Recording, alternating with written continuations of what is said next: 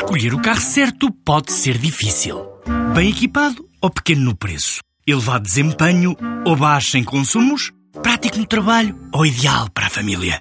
Quando há um Dacia que é tudo isto e é também o número 1 um em preço, a decisão não podia ser mais fácil. Descubra a gama Dacia Docker a partir de 10 mil euros. Preço para Docker Van Essential 75 cavalos, válido até 31 de 10 de 2018, com entrega em Portugal Continental. Limitado ao estoque existente. Número 1 um em preço base no mesmo segmento. Não inclui despesas de legalização, averbamento e de transporte. Saiba mais em dacia.pt.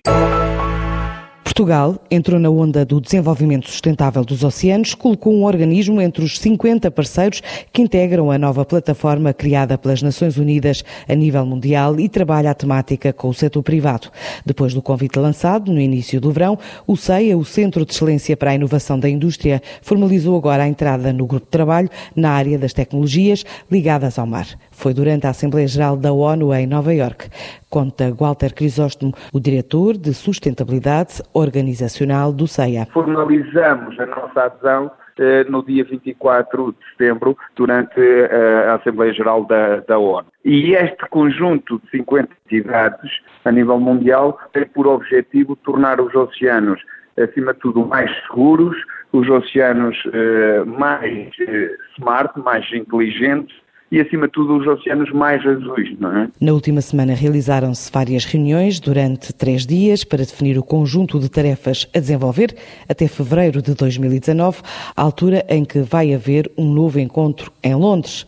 Até lá, a ideia é desenvolver tecnologia. O trabalho do CEA aqui será bastante determinante e até irá liderar uma parte desse grupo de trabalho, vai ser na questão associada à recolha e obtenção e tratamento de dados associados ao, aos oceanos. Tendo em conta que Portugal também tem um projeto que é o Observatório do Atlântico, então, o CEIA vai trabalhar nessa dinâmica e já estamos a iniciar trabalhos associados à recolha e à obtenção de dados eh, relacionados com os oceanos. Então, desenvolvermos uma plataforma que possa recolher e tratar dados com essa informação, disponibilizá-la não só aos governos e empresas, para que eles possam ou definir melhores políticas públicas, outras estratégias relacionadas com os oceanos. O objetivo é operacionalizar um conjunto de iniciativas para, dentro de um ano, apresentar de novo na sede da ONU em Nova Iorque, focados na conferência dedicada aos oceanos que as Nações Unidas vão realizar em Portugal em 2020. O grande trabalho também desta